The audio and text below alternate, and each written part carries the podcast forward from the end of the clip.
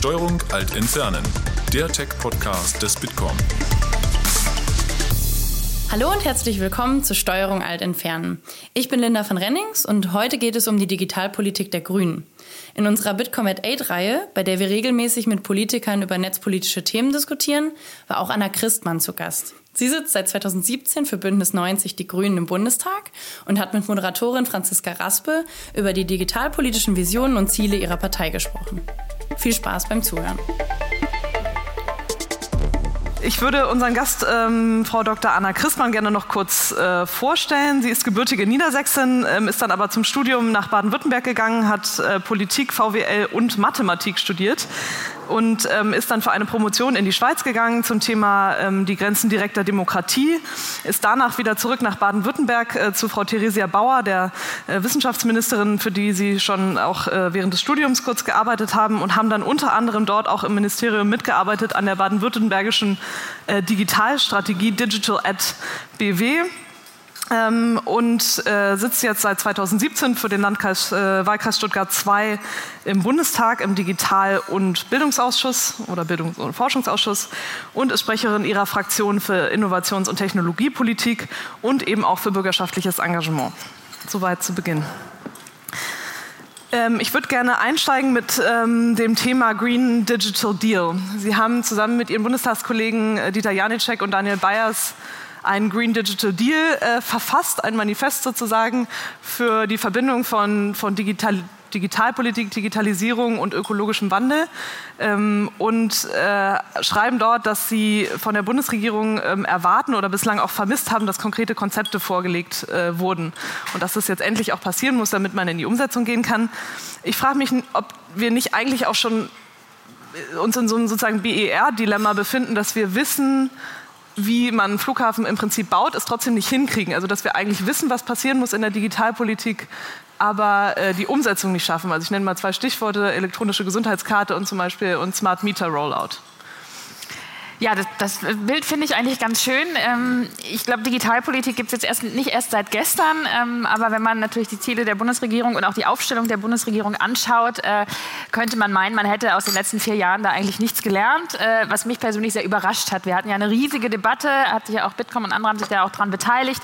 Wie sollte man Digitalpolitik jetzt auch bei der nächsten äh, Regierung aufstellen? Ähm, die Regierung hat sich jetzt dafür entschieden, keine Person richtig als Minister oder Ministerin ähm, da in die Hauptverantwortung zu nehmen, sondern das irgendwie ja ins Kanzleramt zu schieben mit einerseits Helge Braun, andererseits Doro Bär. Man hat so ein bisschen das Gefühl, was man weiß, ist, dass Doro Bär nicht wirklich zuständig ist, weil sie eigentlich ähm, keinerlei Kompetenzen hat, die mir bekannt wären. Ähm, und ansonsten ist es weiterhin verteilt auf alle möglichen Ministerien. Ähm, wir haben dazu ja eine Anfrage gestellt. Irgendwie alle 14 Ministerien haben irgendwie insgesamt äh, mhm. über 400 Menschen, die sich damit beschäftigen. Aber was eben fehlt, ist meiner Einschätzung nach eine Person, die wirklich die Verantwortung hat, mal zu zeigen, dass man digitalpolitisch auch mehr machen kann und muss, als es die letzten vier Jahre passiert ist. Ähm, diese Person sehe ich im Moment immer noch nicht. Und deswegen äh, ähm, sehe ich noch nicht richtig, ähm, wo die klare Strategie ist, zu gucken, wo kann uns Digitalisierung denn helfen. Bei den ökologischen Herausforderungen ist natürlich eine der grünen Sichtweisen. Die ganze Smart Meter Frage, alles nicht geklärt, wie man da vorangehen will. Ähm, beim Breitbandausbau hat man sich irgendwie eine Perspektive vorgenommen bis nach der Legislaturperiode. Das erscheint mir doch alles sehr unambitioniert und ich sehe auch immer noch nicht ganz die Person, die jetzt irgendwie den Aufschlag macht, äh, wir gehen da mal in einem anderen mhm. Tempo voran als bisher. Mhm. Sie schreiben in dem Green Digital Deal auch, dass wir Experimentierräume brauchen, vielleicht um auch Dinge entwickeln zu können, die erstmal nicht gesetzeskonform sind ähm, oder die, wo es eine Ausnahme bedarf. In welchen Bereichen sehen Sie das als notwendig? Na, da gibt es ganz viele verschiedene Möglichkeiten. Also Experimentierräume finde ich erstmal einen ganz tollen Begriff, der es ja auch in den Koalitionsvertrag geschafft hat. Das finde ich erstmal gut. Ich bin jetzt mal gespannt, äh, ob es da konkrete Ideen gibt, wie das umgesetzt werden soll. Ein äh, Beispiel, den ich mir total gut vorstellen könnte, ist Mobilität. Wir reden ganz viel von vernetzter Mobilität. Ähm, warum geben wir nicht mal einer Stadt, einer Kommune ähm, das Label, das ist jetzt die Experimentierstadt für vernetzte Mobilität mhm. und stellen da mal das nötige Geld zur Verfügung und auch die nötige Freiheit, dass man dort einfach ähm, eben Dinge vielleicht auch rechtlich mal ein bisschen schneller machen kann und sagen, wir probieren das jetzt mal auf diesem äh, begrenzten Raum aus, lernen, wo hakt's, was funktioniert aber auch gut und kommen dadurch vielleicht mal ein bisschen schneller voran ähm, als bisher. Digitale Stadt ähm, ist auch ein Thema, ähm, smarte Kommune. Wir haben uns gestern, ähm, hatte ich einen Termin mit Fraunhofer, die machen ja gerade die digitalen Dörfer in Rheinland-Pfalz. Mhm. auch das sind so Beispiele, da passiert in einzelnen Orten schon relativ viel, aber es gelingt nicht, das irgendwie auf äh, eine höhere Ebene zu bringen und zu verteilen. In der woran, also ich frage mich immer, woran das liegt, weil wir wissen doch eigentlich, was es braucht in vielen Bereichen. Also wir wissen doch zum Beispiel, dass wir das Personenbeförderungsgesetz anpassen müssen, um zum Beispiel ähm, On-Demand ÖPNV anbieten zu können, weil das sonst unheimlich schwierig ist. Wir haben das in Freiung gesehen. Ähm, wir haben ein Mitgliedsunternehmen, was da einen Shuttle anbieten äh, wollte und ähm, das Personenbeförderungsgesetz schreibt aber vor, dass man Bushaltestellen deklariert, an denen dieser Shuttle dann hält. Weil es eben aber um On-Demand geht und jeder steht mit der App an der Straße und sagt, ich möchte jetzt mal gerade einsteigen, ähm, äh, ist es natürlich äh, das schon wieder eine schwierige Konstellation. Also wir haben ja so Beispiele, wo wir wissen, wir müssen da was machen, aber wir tun es nicht. Und ich frage mich, woran liegt das? Na, ganz oft liegt das natürlich an Lobbys, die dann für, aus verschiedenen Gründen natürlich ihre Geschäftsmodelle schützen wollen, die sie bisher haben. Ähm, und auch eben deswegen glaube ich aber, dass solche Experimentierräume da ein guter Weg sein können, weil man dann natürlich auch dann sagen kann, wir gucken uns das jetzt mal an. Was macht denn das, wenn wir das Beförderungs-, äh, Personenbeförderungsgesetz mal in dieser Stadt jetzt nicht anwenden? Und äh, was macht das mit den lokalen äh, Unternehmen auch vor Ort? Man darf das auch nicht alles total verteufeln, finde ich, weil natürlich mhm. diese ganze Uber-Debatte, die wir auch hatten, ähm, wo ich es auch nicht schlecht finde, dass wir da ähm, auch einen gewissen Schutzraum haben, ähm, dass nicht alles total schnell überfahren wird. Aber ganz konkret in, an einzelnen Orten, finde ich, sollte man eben mutiger sein und dann krempelt das auch nicht sofort alles um und wir haben irgendwie die, die Sorge vor irgendwie disruptiven Wandel, wo viele Menschen gleich ihren Job verlieren, ist dadurch, glaube ich, auch ein bisschen geringer ähm, und man könnte davon viel lernen. Aber dann müsste halt der Bund das auch mal konkret vorschlagen und machen mit einer Kommune, die das auch will und nicht, wie wir es jetzt hatten beim kostenlosen ÖPNV, irgendwie mal auf dem Papier fünf Städte aufschreiben, die gar keinen kostenlosen ÖPNV ausprobieren wollen. Äh, das ist natürlich dann nicht so überzeugend. Sie schreiben auch, dass ähm, in dem Green Digital Deal, dass man damals ähm, äh, Willem II fast sozusagen den Wandel von der Kutsche zum Pkw ver verhindert hätte oder das hat verhindern wollen. Ähm, glauben Sie, dass Experimentierräume uns auch dabei helfen, zum Beispiel unsere Automobilindustrie ähm, in die neue Welt zu führen und Seamless Traveling zu ermöglichen, autonomes Fahren? Oder brauchen wir da mehr? Also vielleicht mal dieser Green Digital Deal ist auch entstanden ein bisschen im Nachgang ähm, zu der ganzen, ähm, zum ganzen Wahlkampf natürlich auch 2017. Und die Wahrnehmung, die wir da sehr stark hatten und auch ich in Stuttgart sehr stark hatte, ist, dass zum Beispiel die SPD hat plakatiert in Stuttgart Industriearbeitsplätze erhalten. Mhm. Ähm, das ist irgendwie auch ein SPD-Thema, Arbeitsplätze zu erhalten. Ist ja auch richtig, finde ich jetzt auch erstmal grundsätzlich richtig, Arbeitsplätze zu erhalten.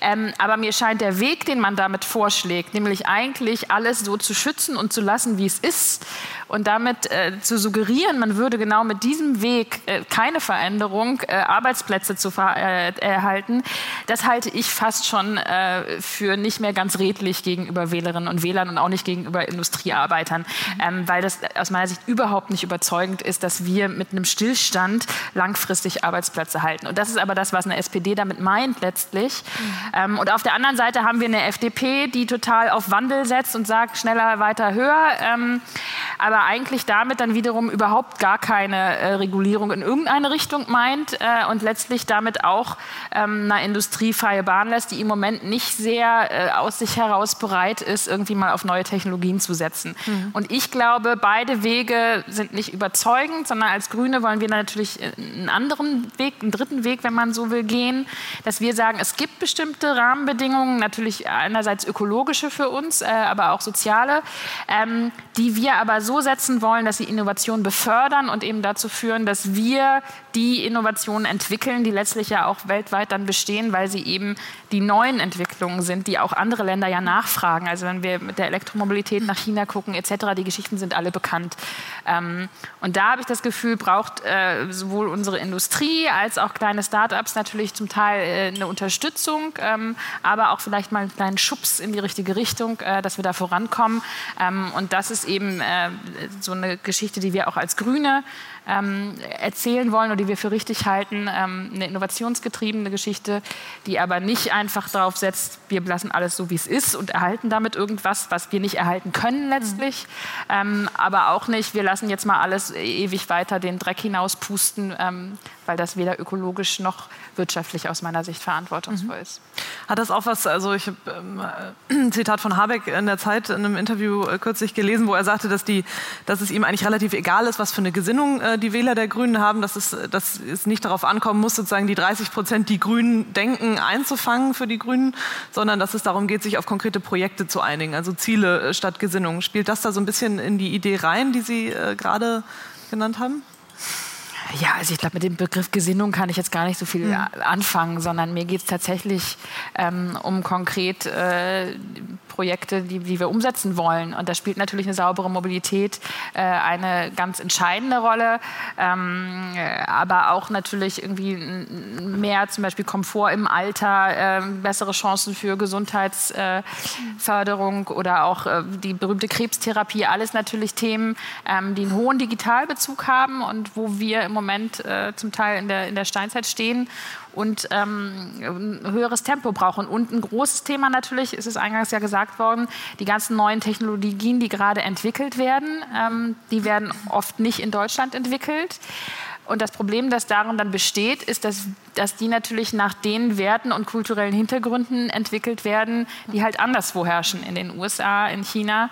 Ähm, und ich glaube, es muss ein großes Ziel sein der Bundesregierung, ähm, Digitalisierung mit, auf der Grundlage europäischer Werte zu mhm. gestalten. Mhm. Ähm, mhm. und da, glaube ich, verlieren wir gerade den Anschluss und äh, würde mir wünschen, dass da natürlich sehr viel stärker der Impuls auch von Macron aufgenommen wird, da eine gemeinsame europäische digitale Stärke mhm. auch zu entwickeln.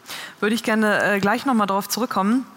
Und noch einmal die Frage, ähm, Sie schreiben, äh, oder der, der, Bundesvorstand Ihrer Partei schreibt in diesem Impulspapier zur Grundsatzdebatte, dass die Digitalisierung dabei helfen kann, bestimmte Zielkonflikte der Grünen zu lösen. Also dass man ja immer Konflikte hat zwischen, weiß nicht, zum Beispiel Windkraftausbau äh, und Maisanbau oder so.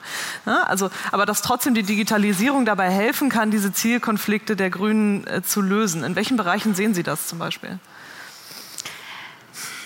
Naja, wir haben, also was ich erstmal gut finde mit dem Grundsatzprogramm, ähm, mhm. ist, dass wir uns da wirklich vorgenommen haben, jetzt die Fragen auch anzugehen, die wir selber innerhalb unserer Partei ja auch kritisch diskutieren. Ähm, das muss, glaube ich, auch eine Aufgabe von so einem Grundsatzprogramm sein. Wenn wir jetzt dann nur aufschreiben würden, worin wir uns alle schon mhm. total einig sind, wäre das, glaube ich, ein langweiliger Prozess und würde uns als Partei auch nicht weiter voranbringen.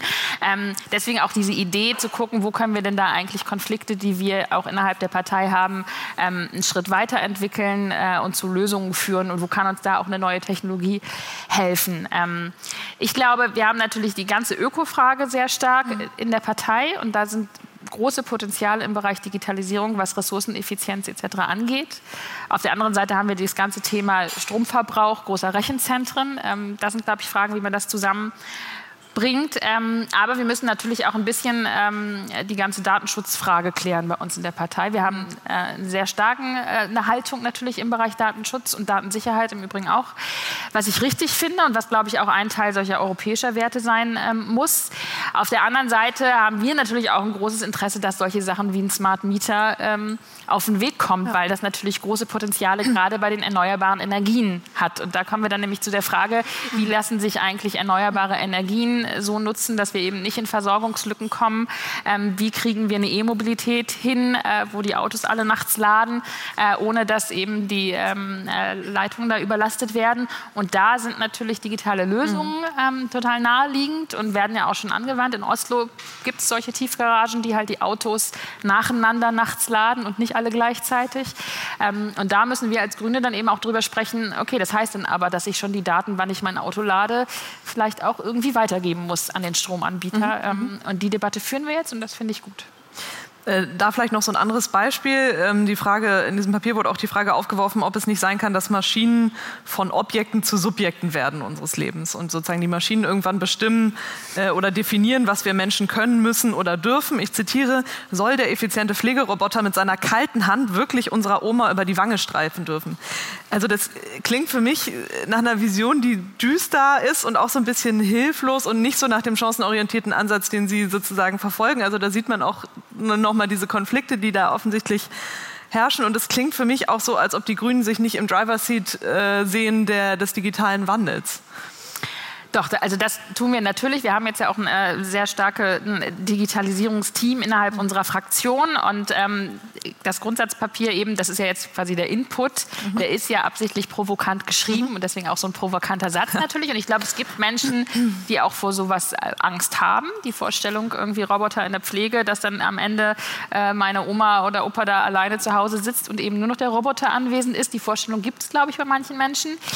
Ich teile das äh, als Sorge jetzt nicht nicht, ähm, nicht sehr stark, glaube aber, dass es dafür steht, dass man dann eben schon hingucken muss, lassen wir Arbeitsplätze da ersetzen durch mhm. Roboter in irgendeiner Zukunft, in der die mal bezahlbar sind. Ich meine, im Moment sind die ja, diese Prototypen ja sowieso jenseits mhm. dessen, was sich Kranken äh, Pflegekassen leisten können. Insofern haben wir das Problem noch nicht. Ähm, oder sagen wir halt, wir wollen das nicht als Kostenreduktion, sondern als Erleichterung für Pflegekräfte. Und da halte ich das natürlich für absolut überzeugend. Der Pflegeberuf ist im Moment nicht besonders attraktiv. Wir haben ein riesiges Problem, haben wir gerade als Grünen eine Anfrage auch zugestellt. Ähm, wir haben 30.000, 40.000 unbesetzte Stellen im Bereich der Pflege. Das wird eher noch zunehmen. Ähm, also brauchen wir irgendwas, was diesen Beruf attraktiver macht und letztlich auch Erleichterungen für diese Pflegekräfte. Und da, glaube ich, sind natürlich digitale Lösungen absolut notwendig und sinnvoll. Also mhm. angefangen von diesem intelligenten Pflegewagen, der irgendwie das Leben leichter macht und dafür sorgt, dass irgendwie die richtigen Medikamente an die richtigen Menschen verteilt werden, bis hin vielleicht äh, auch zu so einer Liftmaschine. Es gibt es ja alles schon, mhm. auch gerade in asiatischen Ländern sind die dann bisschen weiter. Und das finde ich alles absolut sinnvoll. Aber ich glaube, es ist auch richtig, den Leuten die Sorge zu nehmen, dass das dann alles nur noch durch eine Maschine ersetzt wird. Das kann auch nicht Ziel unserer Gesellschaft sein, sondern gerade bei diesen menschennahen Berufen ähm, ist es notwendig, dass wir da dann die menschliche Leistung, glaube ich, in, in den Vordergrund rücken, ähm, dass eben die Pflegekräfte äh, die Gespräche führen, vielleicht mit den älteren Leuten oder vielleicht auch mal Zeit haben, dann äh, den, das, das Spiel zu spielen mhm. oder den ausführlicheren menschlichen Kontakt einfach hinzukriegen, wofür im Moment oft keine Zeit ist. Und dass wir das durch Digitalisierung erreichen und nicht die Menschen dann komplett aus so einem Beruf verdrängen. Und ich glaube aber, das ist was, das ist nicht ganz selbstverständlich, weil wenn ich dann natürlich nach einem reinen Effizienzgedanken rangehe, kann ich auch sagen, ist doch super, wenn ich da die Maschinen habe, brauche ich die Menschen nicht mehr. Mhm. Und das fände ich falsch. Hm, wo wir sozusagen jetzt bei diesem Thema auch äh, sind, ähm, Mensch-Maschine, würde ich gerne noch auf das Thema künstliche Intelligenz zu sprechen kommen. Sie haben ja da eine große, sehr umfangreiche Anfrage an die Bundesregierung gestellt, die kürzlich auch beantwortet wurde. Ähm, und äh, ich würde Sie gerne äh, oder gerne von Ihnen wissen, ob Sie glauben, dass Menschen in bestimmten Bereichen also immer die letzte Entscheidungsinstanz behalten sollten oder ob wir irgendwann dahin kommen, dass wir Algorithmen so sehr vertrauen, dass wir auch in, in kritischen Bereichen ihnen freie Hand lassen sozusagen.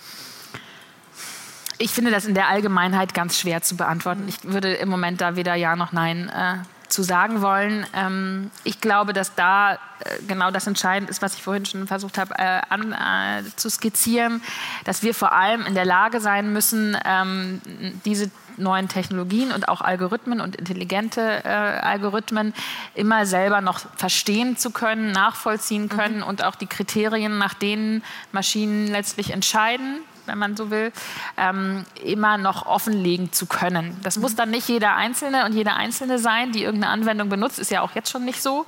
Ähm, aber ich glaube mal, es ist immer wichtig, dass wir Expertinnen und Experten bei uns im Land haben, ähm, die das prüfen können.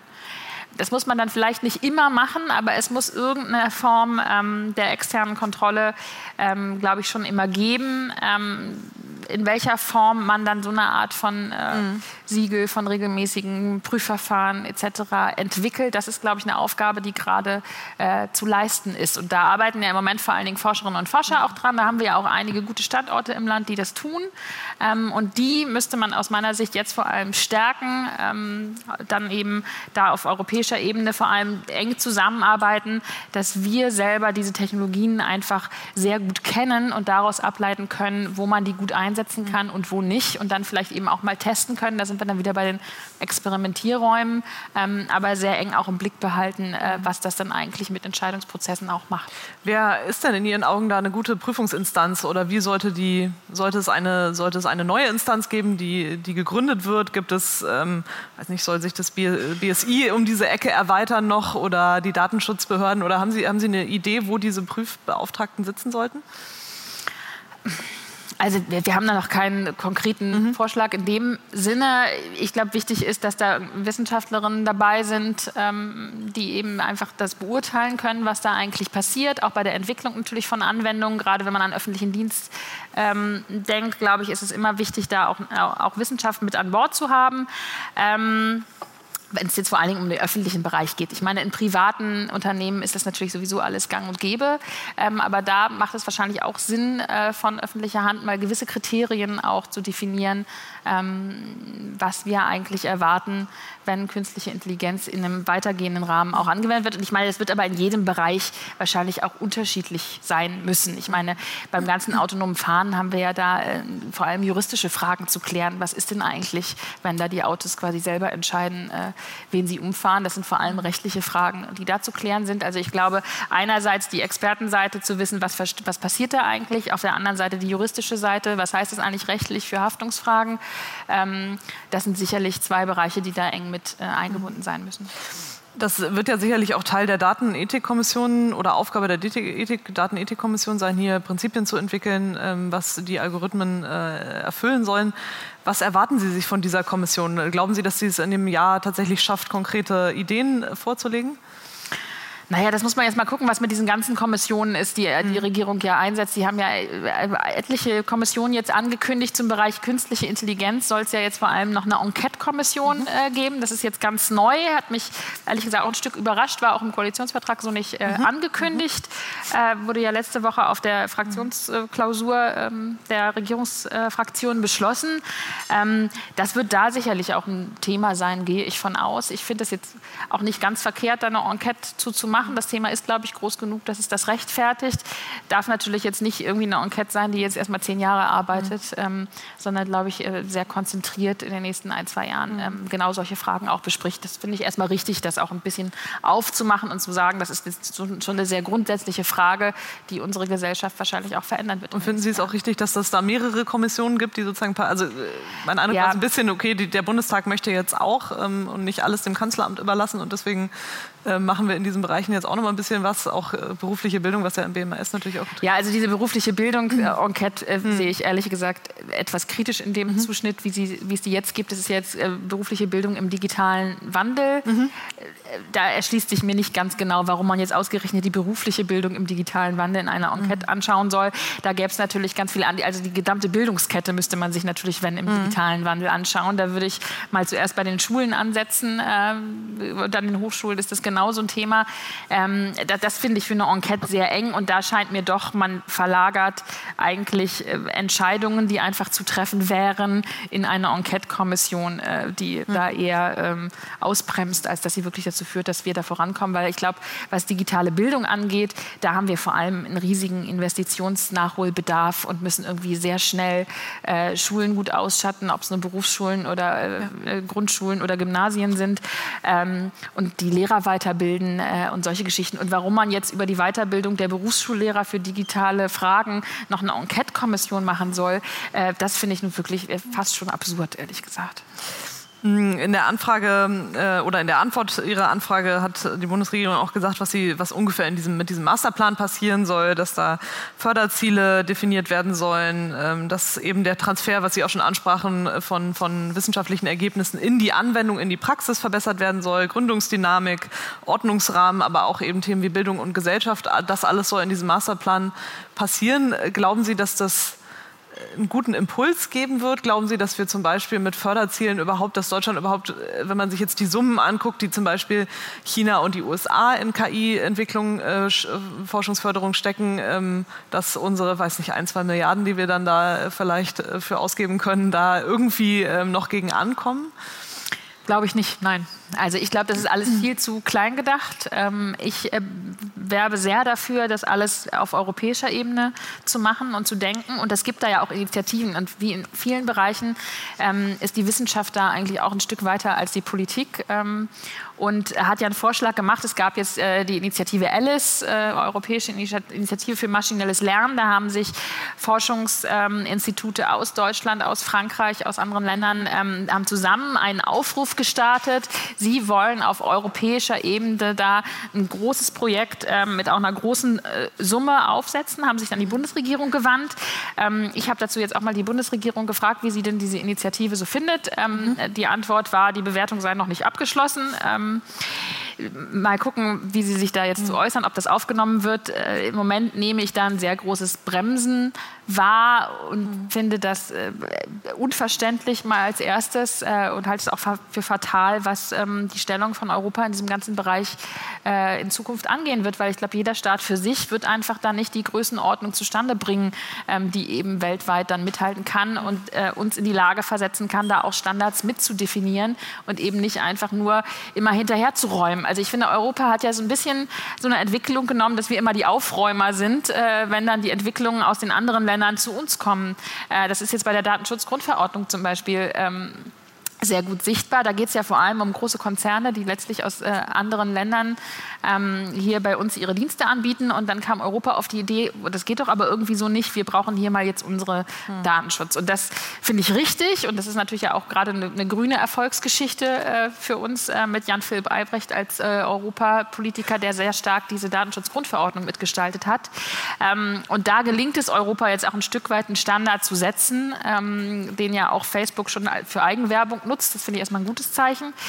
Ähm, auf der anderen Seite kann es aber, finde ich, nicht Ziel sein, dass Europa immer nur anfängt, dann die Regulierung für die internationalen Konzerne zu setzen, die alle nicht aus Europa stammen, äh, sondern wir müssen halt mal selber die Innovationen hervorbringen, ähm, die dann direkt auch auf der Grundlage unserer Werte, nämlich einer starken IT-Sicherheit, einem starken mhm. Datenschutz ähm, und vielleicht auch einem starken Umweltschutz ähm, gehen. Da müssen wir hinkommen und da helfen all diese kleinteiligen nationalen Initiativen aus meiner Sicht nicht. Das sind aber die Werte, die Sie gerade genannt haben, sind ja vor allen Dingen auch Werte, die in Deutschland äh, propagiert werden. Ne? Also, das, also äh, wenn man jetzt sich manchmal die Debatten in Europa anguckt, merkt man schon sehr stark, dass diese, diese Themen wie Datenschutz, IT-Sicherheit werden vor allen Dingen auch von den Deutschen getrieben, was dann wiederum dazu führt, dass ein Smart Meter Rollout Ewigkeiten dauert. Aber es wird jetzt anderen europäischen Ländern wahrscheinlich nicht passieren. Aber natürlich sind das Themen, die wir vor allen Dingen treiben. Sie sagten auch, wir müssen aufpassen, dass wir europäische Lösungen finden. Aber äh, vertrauen wir unseren allen Mitgliedstaaten in Europa so sehr, dass wir uns so mit denen in diesen strategischen Fragen verbinden wollen?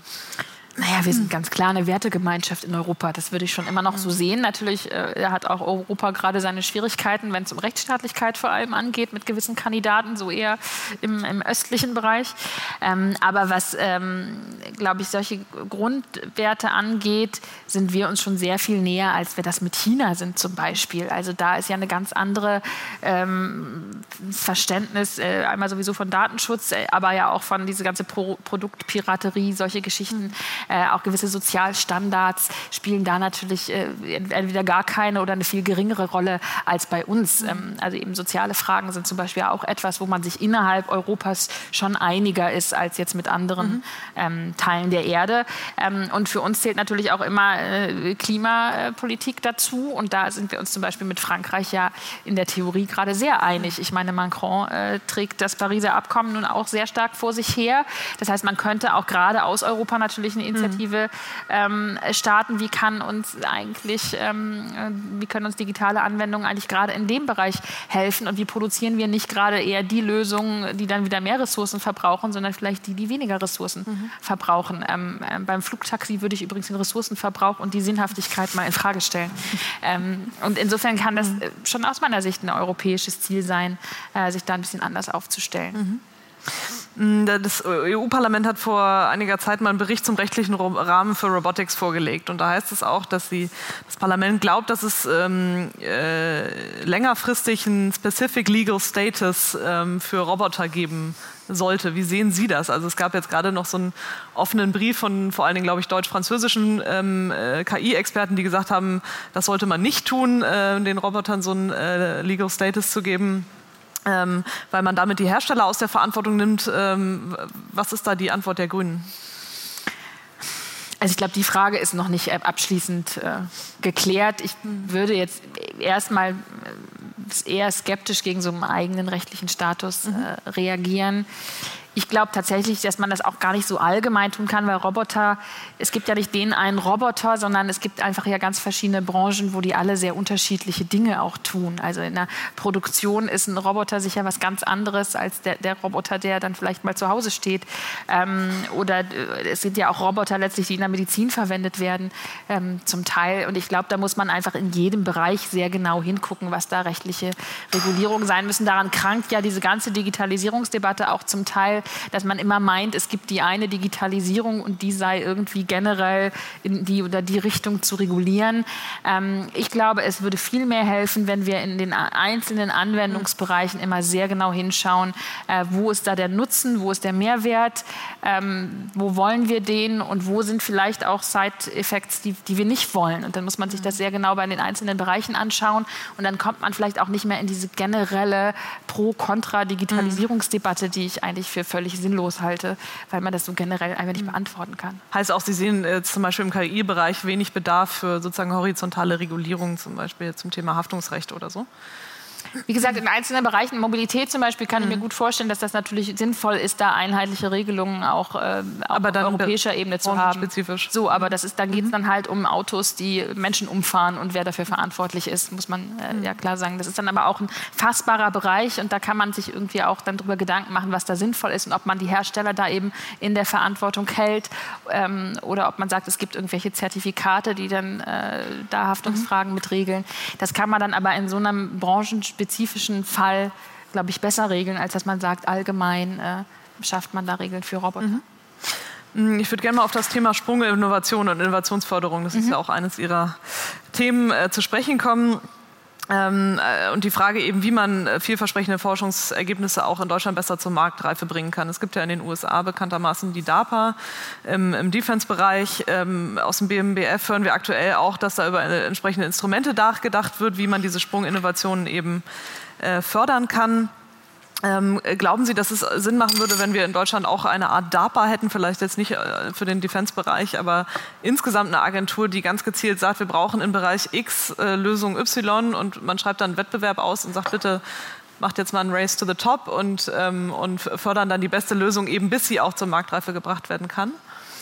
Also Erstmal finde ich natürlich auch hier, dass das europäisch sein müsste. Ja. Ich find, mhm. äh, äh, auch da habe ich jetzt die Forschungsministerin gefragt im, im Bundestag in der Fragestunde ähm, wie sie denn damit umgeht, dass das eigentlich steht, diese äh, Europäische Innovationsagentur in einem Papier, das der Bundestag verabschiedet hat, zur Nachfolge ähm, des, des äh, Élysée-Vertrags mit Frankreich. Ja. Da gibt es ja eine Initiative aus dem Parlament, dass man sagt, Frankreich und Deutschland sollten jetzt mal zusammen in bestimmten Bereichen vorangehen in Europa, ähm, damit wir eben nicht äh, zu behäbig da werden und wegen der Frage, kriegt man alle Staaten für etwas äh, gewonnen, ähm, da schneller vorangehen können. Und es wurden ein paar Projekte sehr konkret skizziert, mhm. die man doch jetzt mal mit Frankreich zusammen machen könnte. Und da gehört diese Innovationsagentur dazu, die so nach diesem DARPA-Vorbild mhm. ähm, in äh, Europa zu schnelleren Innovationen führen sollen. So, und die erste Handlung der neuen Forschungsministerin ist zu sagen, nee, auf europäischer Ebene und mit Frankreich, das ist ihr alles zu kompliziert. Das, hat sie, mhm. äh, das ist wortwörtlich, hat sie gesagt, das ist ihr zu kompliziert. Sie glaubt, es ist alleine schon für Deutschland so eine große Herausforderung, mal wegzukommen von üblichen bürokratischen Verfahren, ähm, ministeriellen Verfahren, die einfach ja sehr eingeübt und sehr langwierig sind, äh, hin zu einer sehr viel offenen ähm, Innovationskultur, die da letztlich notwendig ist, zu einem sehr stär viel stärkeren Vorschussvertrauen auch in neue Forschungsprojekte, die man ja sehr kurzfristig mit viel Geld ausstattet. Das ist ja die ganze Idee mhm. hinter dieser DARPA-Geschichte. Eigentlich früh viel Geld äh, in Projekte, die sich irgendwie vielversprechend anhören und früh auch wieder stoppen, wenn man merkt, nee, war nichts. Ähm, und das ist was, das ist für Deutschland tatsächlich auch was Neues. Ähm, und deswegen sieht aber offenbar die Bundesregierung das jetzt als so große Herausforderung an, das überhaupt nur auf deutscher Ebene hinzukriegen, ähm, dass sie sich europäisch schon gar nicht trauen. Mhm. Ich glaube, das ist ein großer Fehler, weil dann fangen wir wieder an, hier irgendwie so im Kleinen rumzudoktern und da einzige, ein, einzelne kleine Projekte zu machen. Ähm, wie, wie da die Summe zustande kommen soll, die, äh, also von der mhm. DARPA sind wir da weit weg, ähm, die irgendwie da einen großen Impact haben soll, ist mir nicht ganz klar und ähm, ich halte das deswegen ähm, für einen grundsätzlichen hm. Fehler. Zumal es ja auch, glaube ich, im Verteidigungsbereich eventuell noch ein extra Projekt gibt. Äh. Genau, also da, da, ist ja auch dieser Koalitionsvertrag. Also ich finde, man merkt ja schon an vielen Stellen, dass der innerhalb von zehn Tagen da irgendwie zusammengestückelt mhm. worden ist. Der wiederholt sich ja ständig und es gibt eben viele Konkurrenzprojekte auch, wo man jetzt mal gespannt sein darf, welche dann das Rennen macht. Ich meine, was ich wichtig fände, auch hier, äh, die DARPA ist natürlich irgendwie mit, das D steht für Defense, mhm. das ist irgendwie der USA-Ansatz. Äh, in Europa, äh, finde ich, dürfte es nicht Ziel sein, uns jetzt auf Verteidigungsinnovationen ähm, zu fokussieren, sondern müsste natürlich breiter sein. Ähm, als Grüne habe ich da natürlich klare Vorstellungen, dass da irgendwie auch gerade ökologische, soziale Innovationen auch vorkommen sollten.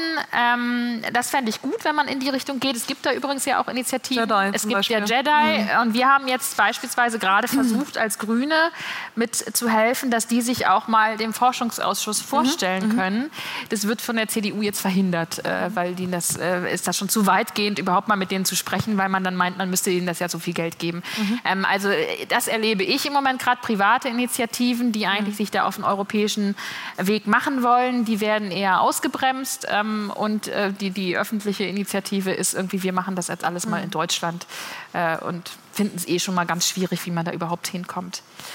Wie können wir denn Deutschland, äh, in Deutschland, äh, abgesehen jetzt vielleicht von der Agentur für Sprunginnovationen, besser werden in, in der Frage, wie man eben Innovationen in die Anwendung bringt? Also was brauchen wir da noch? Experimentierräume war schon ein Thema, was wir genannt hatten. Was, was sehen Sie da noch für Lösungen? Ich weiß nicht, steuerliche Forschungsförderung ist natürlich auch immer wieder. Genau, steuerliche Forschungsförderung. Also alles, was, glaube ich, Wissenschaft und Wirtschaft da näher zusammenbringt, ähm, ist, glaube ich, ein guter Weg, um solche Innovationsketten, wie man ja oft sagt, ähm, mhm. schneller werden zu lassen und äh, schneller in die Anwendung gehen zu können.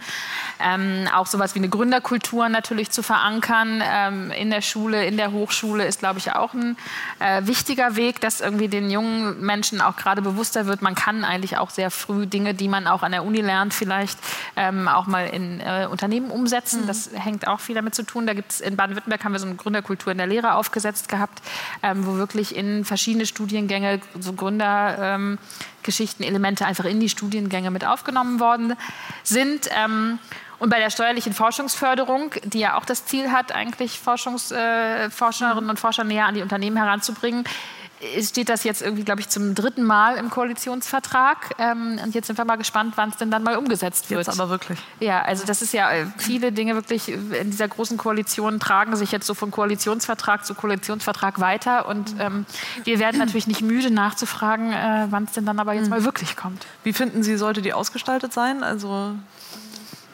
ja, also unser Vorschlag war immer, das auf kleine und mittlere Unternehmen zu mhm. begrenzen, ähm, damit man das Geld auch gezielt dahin steckt, äh, wo es gebraucht wird. Weil ich glaube, die KMU-Förderung in dem Bereich ist natürlich ganz entscheidend. Die großen Unternehmen, die haben den Zugang zu Forschung, die haben auch eigene Forschungsabteilungen, ähm, während natürlich gerade kleine und mittlere oft die Hürde so hoch ist, ähm, also erstmal selber da wirklich eine eigene Forschungsabteilung aufzubauen. Das haben die wenigsten eine Möglichkeit mit weniger Mitarbeitern.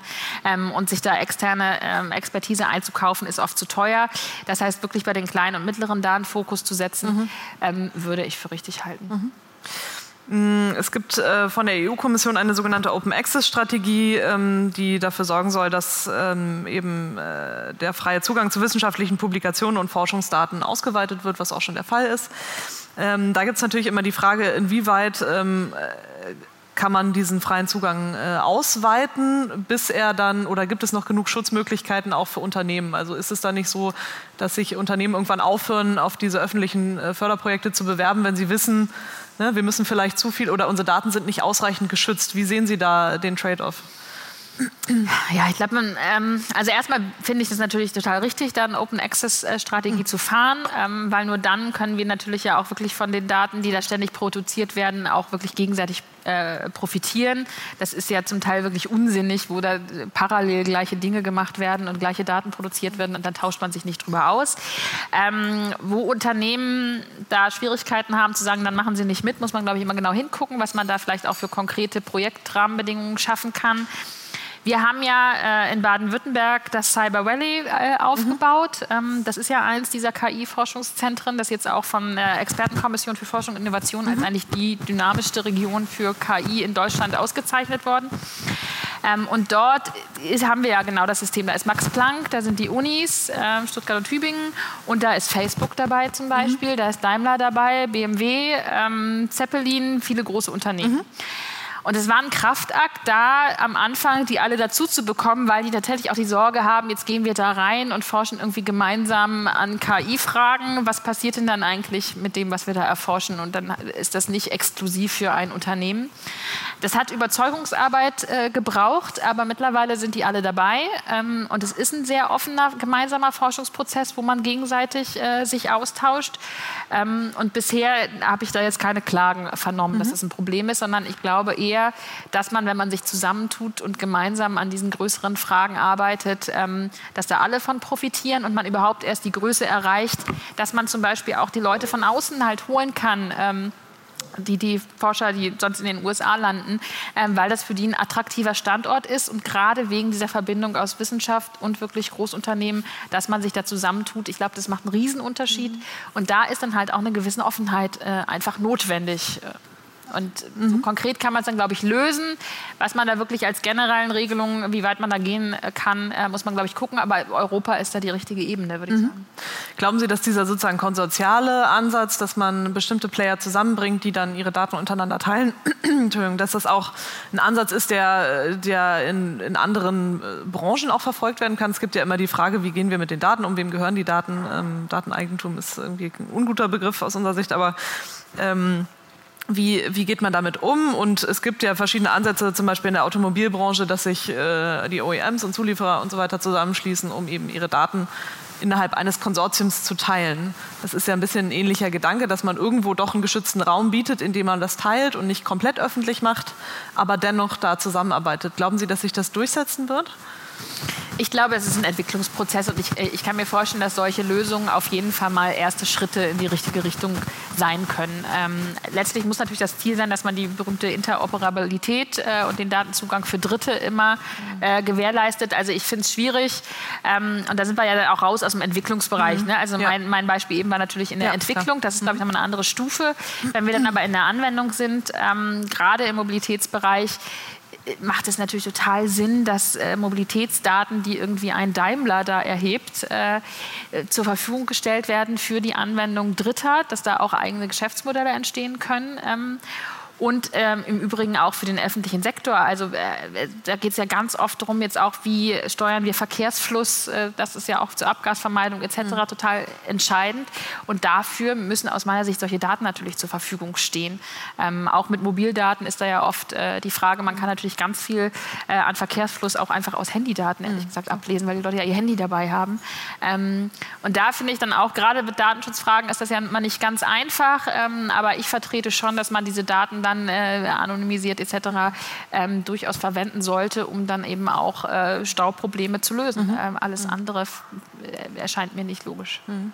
Da gibt es ja in Deutschland, das hören wir immer wieder, auch das, äh, das Problem bei den Geodaten zum Beispiel, ähm, auch äh, das Thema Föderalismus hatten wir heute noch nicht, aber äh, dass, es, äh, dass die 16 Länder das eben unterschiedlich handhaben und alle unterschiedliche Bezahlmodelle oder Zugangsmodelle für, für Geodaten haben und die Landesbehörden das eben anders handhaben. Sehen Sie da auch äh, eine Chance in dieser Legislatur, mal ein bisschen ähm, da gemeinsame Plattformen zu schaffen? Also schön wäre es, aber ähm, hm. ist, glaube ich, ein schwieriger Weg, der jetzt auch nicht erst seit digitalen Zeiten schwierig ist. Also mit dem Zugang auch, wir haben ja das ZEW in, in Mannheim, ähm, die auch immer damit kämpfen, überhaupt auch Daten von, von öffentlichen Einrichtungen zu bekommen, also für Forschungszwecke zum Beispiel. Also Datenzugang ist immer ein Thema. Ähm, inwiefern man das schafft, ein bisschen zu vereinheitlichen, ähm, mhm. muss man, glaube ich, gucken, ist, ist immer schwierig. Mhm. Was können wir denn noch von Baden-Württemberg lernen? Ja, eine ganze Menge natürlich. also was ich in Baden-Württemberg ähm, bei der Erarbeitung ähm, der Digitalstrategie fürs Land ähm, erlebt habe, ist, dass es dort, glaube ich, auch nach einer natürlich nicht ganz einfachen Anfangsphase gelungen ist, ähm, im Grunde alle Ressorts wirklich auch auf diese Strategie zu committen, ähm, die dann als gemeinsame Strategie des Landes ähm, entwickelt worden ist. Und ich glaube, in der Politik wird es immer schwierig, wenn mehrere Ressorts zusammenarbeiten müssen. Also das erlebt man überall, wo mehr als ein Ressort betroffen ist, äh, hakt es immer, weil man sich untereinander nicht einig ist und irgendwie der eine mehr von dem Erfolg haben möchte als der andere ähm, und so weiter. Und das war auch in Baden-Württemberg am Anfang schwierig, als es darum ging, dass man ähm, gesagt hat, alle müssen jetzt ihre Projekte, die sie da alle machen, mal offenlegen und auch einreichen, um sich zu bewerben auf eine Finanzierung. Weil so ist es da letztlich gelöst worden. Man hat gesagt, es gibt einen Topf für innovative Projekte im Bereich mhm. Digitalisierung. Ähm, und das sind mehrere hundert Millionen, die das Land da bereitgestellt hat, für den, erstmal für den nächsten Doppelhaushalt und dann ähm, perspektivisch. Ähm, und gesagt, jedes Ministerium konnte Projekte einreichen und sagen, das hier ist mhm. wirklich unser innovatives Projekt, äh, was wir daraus gerne finanziert haben wollen. Ähm, und so ist auch ein bisschen Wettbewerb untereinander mhm. entstanden und die, die Ressorts waren da auch motiviert, die Sachen dann einzureichen letztlich, weil natürlich auch keiner dastehen wollte und sagen, äh, wir haben aber kein innovatives Projekt. Ähm, das legt man dadurch offen. Man ähm, kriegt auch einen Überblick, was passiert in den einzelnen Stellen. Oft äh, in der Bundesregierung hat man oft den Eindruck, alle Ministerien basteln da für sich an den gleichen Lösungen. Also gerade wenn es um öffentliche Verwaltung und solche Geschichten geht, macht irgendwie jedes Ministerium ja so ein bisschen sein Ding äh, und zum Teil, glaube ich, auch doppelte mhm. Sachen. Und das ist gelungen, dadurch eben einen besseren Überblick zu bekommen, auch was anzuschieben, weil wenn es Geld gibt, dann äh, machen die Ressorts auch was äh, und auch halt eine Person in Verantwortung zu haben. Das also es war der Innenminister, der da den Daumen auf dem Geldtopf hatte? Ja, es war aber letztlich auch eine Gemeinschaftsleistung. Also der Innenminister ist natürlich der führende Digitalminister mhm. in Baden-Württemberg. Ich glaube, es ist gut, dass es da eine Person gibt. Es gibt auch einen CIO, der das mhm. dann managt auf der Arbeitsebene. Ähm, und es war aber auch das Staatsministerium, ganz klar auch mit Kretschmann, der da sehr stark dahinter steht. Ähm, und wir als Wissenschaftsministerium damals eingebunden. So hatte man da irgendwie so mhm. drei starke Partner, die das äh, geführt haben. Ähm, und aus meiner Sicht ähm, war das am Ende ein großer Erfolg, dass wir da diese Strategie formuliert haben. Natürlich überholt sich das auch ständig wieder. Also man könnte natürlich direkt eigentlich, äh, muss das permanent weiterentwickeln. Ähm, aber ich glaube, so eine Form der Steuerung tut so einem Thema einfach wahnsinnig gut. Ähm, und ich fände es gut, wenn sich das die Bundesregierung auch mal zum Vorbild nehmen würde. Ich wollte Ihnen noch gerne eine letzte Frage stellen, bevor wir dann äh, Zeit haben für Fragen von Ihnen. Ähm, Frau Gissmann, wann ist die Legislatur persönlich für Sie äh, ein Erfolg? Also was möchten Sie erreichen, damit Sie am Ende dieser vier Jahre sagen oder dreieinhalb Jahre sagen, das war eine gute Legislaturperiode? Ähm, also ich fände es wirklich gut. Mein, mein Hauptziel ähm, wäre, glaube ich, dass wir wirklich diese Initiativen, ähm, die gerade eben aus der Wissenschaft heraus, aus der Wirtschaft heraus ähm, nicht blockieren, sondern dass wir da schaffen, auf europäischer Ebene eigentlich eine neue Stärke äh, zu entwickeln und zu sagen, in Europa wird Digitalisierung gestaltet. In welchem Bereich muss das also haben Sie da Also KI ist Projekt? natürlich jetzt ja. im Moment so ein bisschen mein äh, Thema, mit dem mhm. ich jetzt sehr, sehr stark involviert bin. Ähm, ich würde da auch der, äh, dem Parlament jetzt eine Chance geben, dass vielleicht aus der Enquete mhm. was wird. Ähm, das fände ich gut, da kann man vielleicht was draus machen, wenn das sich nicht zu lange hinzieht. Ähm, und ansonsten so ein europäisches Forschungszentrum äh, für künstliche Intelligenz äh, fände ich schon einen großen Erfolg. Mhm. Super. Dann ist jetzt Zeit für Fragen. Ich weiß nicht, wer sich hier Brake, ja, danke. Ja, Frau Christmann, ganz herzlichen Dank. Benjamin Brake, mein Name. Ich vertrete die IBM hier. Ähm, ich fand die Diskussion ganz interessant, gerade am Anfang, ähm, als Sie sagten, dass wir bei einigen Themen vielleicht ein bisschen schneller werden müssen, ein bisschen innovativer sein, ein bisschen, aufgeschlossen, ein bisschen aufgeschlossener sein. Das äh, hört man auf so einer abstrakten Ebene ja immer wieder. Ähm, da haben die Grünen auch kein Alleinstellungsmerkmal. Das hören wir auch von der CDU oder von der SPD auch. Und wenn man dann auf die konkreten Fälle äh, kommt, und Frau Rasper hat ja zum Beispiel auch das Personenbeförderungsgesetz angesprochen, dann kommt dann immer, ja, da ist aber eigentlich ganz gut, dass wir das nochmal ein bisschen genauer diskutiert haben, ein bisschen länger diskutiert haben, dass wir uns da nochmal fragen, was gilt es dann doch zu bewahren Erfahrung aus deutscher Perspektive, aus der Perspektive, aus diesem Blickwinkel. Ähm, und so sehen wir das eigentlich bei relativ vielen Vorhaben. Dass sozusagen je konkreter es wird, desto mehr kommen dann eben auch ähm, ja, die, Hinter, die Hinterfragen, ja, soll man das so machen, soll man das anders machen. Können Sie mal, auch vor dem Hintergrund ähm, des grünen Wahlprogramms, was ich relativ ambitioniert fand, weil man dort ja definiert hat, zentrale Herausforderungen sind nur durch smarte Lösungen äh, zu bewältigen, wie Energie, wie ähm, demografischer Wandel, wie Mobilität. Können Sie vielleicht mal ein, zwei Vorhaben äh, nennen, ähm, die Sie umgesetzt sehen würden und wo Sie auch sagen würden, da müssen wir vielleicht mal, ich sage das jetzt sehr platt, die Bedenken Bedenkenträger auch mal hinten anstellen und sagen und mal schauen, wir bringen das jetzt mal nach vorne und schauen dann im Nachhinein, ob da was falsch gelaufen ist und korrigieren im Nachhinein. Also ein Beispiel habe ich ja genannt ähm, und das äh, finde ich, glaube ich, eines der konkretesten. Das ist ähm, dieses wirklich lokale Experimentierräume schaffen und zu sagen, wir, das ist wirklich ortsgebunden. Die Stadt XY macht jetzt mal das.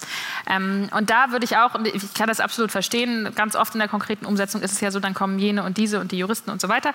Ähm, aber ich glaube, wenn man sagen würde, eine bestimmte Stadt stellt jetzt mal, macht jetzt zum Beispiel alles elektrisch beim äh, Verkehr, ich, äh, könnte man mal sagen. Das kriegt man innerhalb von einem halben Jahr, in einem Jahr umgesetzt, äh, dass man sagt, da fahren jetzt nur noch elektrische Busse, da fahren jetzt nur noch ähm, e, e, e, elektrische äh, Autos. Man macht eine ganz andere Ladeinfrastruktur als vorher.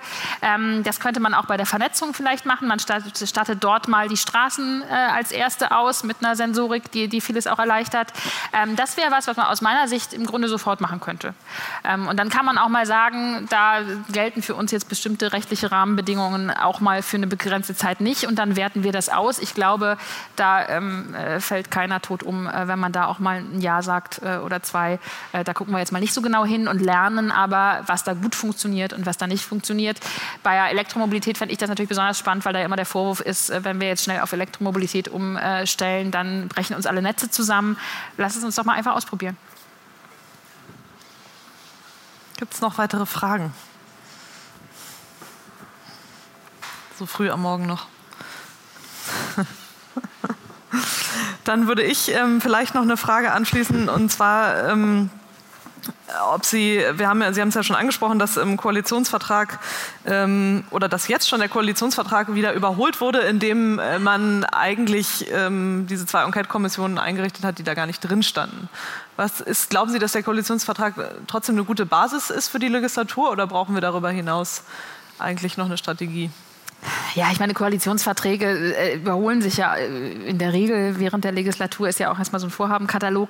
Ich glaube, da stehen schon ein paar ganz ambitionierte Ziele drin, auch im Bereich Digitalisierung. Ähm, mhm. Ich finde wirklich entscheidend, inwieweit man in der Umsetzung da vorangeht. Also da steht ja zum Beispiel auch drin, jeder Student oder jede Studentin ähm, soll künftig programmieren lernen das halte ich jetzt auch für ein Ziel, das erstmal ziemlich weit weg von dem ist, was wir in, im Moment haben. Also der, der, Anteil der Studierenden, die auf irgendwelche Programmierkenntnisse stößt, im Moment ist, glaube ich, im äh, einstelligen Prozentbereich.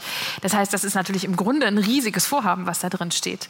Ich glaube nicht, dass man das erreichen wird in dieser äh, Legislatur. Also ich fände gut, wenn man wirklich in den einzelnen Bereichen dann mal wirklich große Schritte vorankommt mhm. ähm, und sich nicht dann äh, immer nur in dieser Ankündigungspolitik verliert und am Ende aber eigentlich in vier Jahren nicht vorangekommen ist. Mhm. Und ein Thema, was wir jetzt ähm, heute noch nicht angesprochen haben, wo ich auch die ganze Bildungskette auch nochmal in der Verantwortung sehe, ist zum Beispiel auch das ganze äh, Thema Frauen in der Digitalisierung. Ähm, also wenn man sich anguckt, wer in dieser Branche arbeitet, dann sind das natürlich zum Großteil Männer. Ähm, und ich glaube, dass das äh, langfristig äh, aus frauenpolitischer Sicht und auch aus gesellschaftlicher Sicht ähm, fatal ist, wenn wir sagen, da entsteht eigentlich ein neuer Zukunftsbereich, der hauptsächlich von Männern gestaltet wird und wo die Frauen eigentlich nicht vorkommen. Das geht bis dahin, dass zum Teil konkrete Algorithmen, glaube ich, auch gerade entwickelt werden, die manche besonderen äh, Bedürfnisse von Frauen gar nicht berücksichtigen. Ähm, also in der Medizin zum Beispiel mhm. ist es schon vorgekommen, dass irgendwie Frauen gewisse andere Werte haben als Männer. Und weil aber nur Männer in diesen Entwicklungsteams zum, Beispiel, zum Teil sitzen, ähm, fällt sowas hinten runter. Mhm. Also ganz konkrete Probleme, die dadurch entstehen. Ähm, und ich glaube, das muss Aufgabe sein, auch eines Bildungssystems, ähm, da so breit an diese Themen auch sehr früh heranzuführen, äh, dass man nicht den Eindruck entwickelt, nur der, der sich irgendwie am Nachmittag äh, als, als Schüler schon irgendwie so ein bisschen da als Nerd entdeckt oder selber als Hobby da schon die größten Dinge äh, äh, programmiert, während es in der Schule eigentlich nicht vorkommt.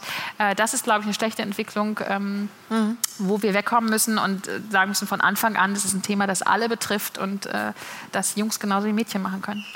Glauben Sie, dass das im, im IT-Bereich besonders schlimm ist oder betrifft das eigentlich viele Branchen?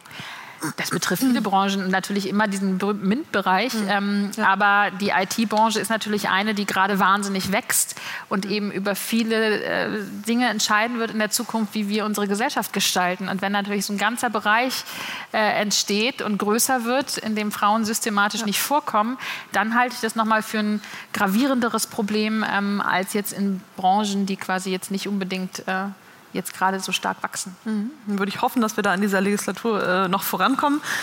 Ähm, ich schaue noch gerade einmal in die Runde, ob es noch weitere Fragen gibt. Ja, Torben. Ja, vielen Dank auch von meiner Seite. Torben Klaus ist mein Name, ähm, auch aus der politischen Abteilung von Bitkom. Ähm, was ich spannend fand, Sie haben zu eingangs, äh, relativ eingangs gesagt, wir brauchen europäische Werte in der Digitalisierung. Und äh, wir haben jetzt über ja, KI gesprochen, was vielleicht in dem Bereich ein Thema ist. Und wenn man will, kann man die Datenschutzgrundverordnung auch als einen Versuch sehen, europäische Werte da ähm, reinzubringen. Ähm, was, was wären andere Bereiche, wo wir diese europäischen Werte brauchen und wie kriegen wir die da rein? Wenn ich jetzt an das NetzDG beispielsweise denke, gibt es bestimmt auch Leute, die glauben, das sind deutsche Werte, äh, die ins Internet dadurch kommen, aber ähm, da gibt es ja auch andere Stimmen. Ja, ich glaube, das NetzDG ist gar nicht so ein schlechtes Beispiel, wobei man natürlich über die Umsetzung äh, jetzt trefflich äh, streiten kann. Aber natürlich geht es da auch darum, äh, sowas wie Menschenrechte und freiheitliche Werte äh, auch in, in, einem äh, Internetraum, in einem äh, Online-Raum aufrechtzuerhalten. Das würde ich schon auch als europäischen Wert sehen, dass man eben ähm, sich auch im Netz an gewisse Grundwerte halten muss, in der wir uns, an die wir uns auch sonst in unserer Debatte eigentlich halten. Ne? Dass eben Meinungsfreiheit im Netz einerseits genauso geschützt ist, ist, wie sie das auch woanders ist, dass aber eben man auch nicht rassistische Dinge verbreiten darf, weder im Netz äh, noch anderswo. Also so, da, im Grunde finde ich das ein sehr passendes Beispiel, der Versuch, wie man solche Werte dann auch ähm, umsetzt. Wobei wir natürlich als Grüne jetzt am NetzDG sehr konkret äh, auch viele Kritikpunkte haben, ähm, die wir jetzt, glaube ich, hier nicht mehr äh, aufmachen müssen. Ähm, aber ich finde schon, ähm, dass natürlich Europa ähm, mit der ganzen Nachkriegsgeschichte jetzt auch einen besonderen Auftrag hat, äh, auch Demokratie zu schützen. Äh, und also auch letztlich ja die, die Krise der westlichen Demokratien, in der wir jetzt gerade sind, ist natürlich auch eine Frage, wie sich Europa dort positioniert. Und da spielt natürlich dann auch der Internetraum, wenn man so will, äh, auch eine gewisse Rolle. Aber auf der anderen Seite äh, sind ähm, zum Beispiel auch die äh, ganze Frage, wie wir denn eigentlich den zunehmenden Energieverbrauch auch innerhalb von Internetanwendungen, in, innerhalb von den ganzen äh, Rechenzentren, die wir aufbauen müssen, äh, wie wir den in den Griff kriegen, ist, glaube ich, eine Frage, die man europäisch beantworten kann. Oder auch bei dem ganzen Datenschutz nicht immer nur die Frage, welche rechtlichen Regelungen brauchen wir, wo es ja jetzt die europäische Antwort erstmal auch gibt, auch die Frage, wo sind denn diese Daten eigentlich gespeichert? Also wollen wir eigentlich auch zu einer dezentraleren äh, Speicherstruktur kommen, dass zum Beispiel auch